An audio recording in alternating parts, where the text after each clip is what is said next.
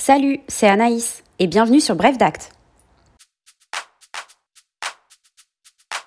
Le thème de cette semaine sera consacré à la présentation d'une notion juridique que nous côtoyons tous les jours, l'indivision. Alors, qu'est-ce que l'indivision? L'indivision, c'est la situation dans laquelle plusieurs personnes sont titulaires de droits de même nature sur un ou plusieurs biens. Le plus souvent, l'indivision est familiale ou conjugale. Cela signifie qu'elle va concerner les membres d'une même famille, comme des frères et sœurs, suite au décès de leurs parents, ou alors des couples qui décident d'acquérir ensemble un bien immobilier, qu'ils soient en concubinage, paxés ou alors mariés sous un régime séparatiste. Le caractère principal de l'indivision, c'est qu'elle n'a pas vocation à durer dans le temps. En effet, à tout moment, les membres de l'indivision, que l'on appelle les indivisaires, peuvent provoquer le partage. Les règles de gestion de l'indivision sont régies par le Code civil. La loi prévoit notamment qu'un indivisaire ne peut pas vendre seul un bien indivis. Si l'un des indivisaires occupe le bien indivis et prive les autres membres de leur jouissance, alors il devra les indemniser. C'est-à-dire qu'il devra leur verser une indemnité correspondant à un loyer, décoté en général de 20%. Les indivisaires peuvent adapter certaines règles légales, c'est-à-dire celles prévues par la loi. Ils peuvent alors rédiger entre eux une convention d'indivision. On parlera d'indivision conventionnelle.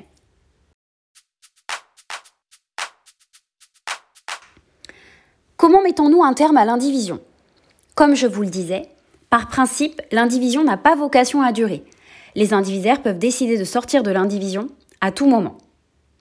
Ils peuvent décider de mettre le bien en vente. Dans ce cas, le prix de vente sera partagé entre tous et réparti en fonction de la cote-part qui leur revient. Par exemple, pour illustrer mes propos, prenons la galette des rois. Oui, on est encore dans les temps, oui oui, c'est tout le mois de janvier qu'on peut manger de la galette. Bref, vous avez l'image en tête, c'est le plus important.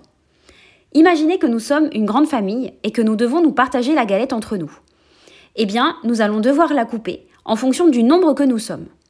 Ainsi, si par exemple nous sommes 4, chacun de nous aura un quart. Si nous sommes 6, chacun aura un sixième, etc. Attention, l'indivision n'est pas nécessairement à part égale entre tous les indivisaires. Nous pouvons être deux indivisaires, l'un peut détenir les trois quarts du bien et l'autre seulement le quart. Enfin, les indivisaires peuvent procéder à la licitation du bien qu'ils détiennent. Cela signifie que l'un d'eux peut vendre la part qu'il détient à un autre indivisaire ou à un parfait inconnu. Reprenons notre galette, je vous promets, c'est la dernière fois, ou sinon vous allez risquer l'indigestion. Revenons donc à nos moutons. Nous sommes deux frères et sœurs. Je peux racheter la part de ma sœur et la dédommager de la valeur de sa part. Ainsi, j'aurai toute la galette pour moi. Les indivisaires peuvent également provoquer le partage à tout moment, soit de manière amiable s'ils s'entendent, soit de manière judiciaire s'ils ne s'entendent pas. Qu'en est-il de la fiscalité de ces actes qui mettent un terme à l'indivision? En cas de partage d'un bien indivis, l'administration fiscale dispose d'un droit de partage qui va différer selon l'origine de l'indivision. Par exemple, une indivision successorale sera soumise à un impôt de 2,5%, alors qu'une indivision entre partenaires de Pax ou entre époux divorcés sera soumise à un impôt de 1,1%. Pour ce qui est de la licitation, il faut vérifier l'origine de l'indivision comme indiqué précédemment, et aussi analyser si cet acte met fin ou non à l'indivision. Je m'explique. Si nous sommes deux sœurs en indivision et que je décide de vendre ma part à ma sœur, eh bien l'indivision entre nous va disparaître. Alors que si nous sommes trois frères et sœurs et que je décide toujours de vendre ma part à ma sœur, eh bien elle sera encore en indivision avec mon frère.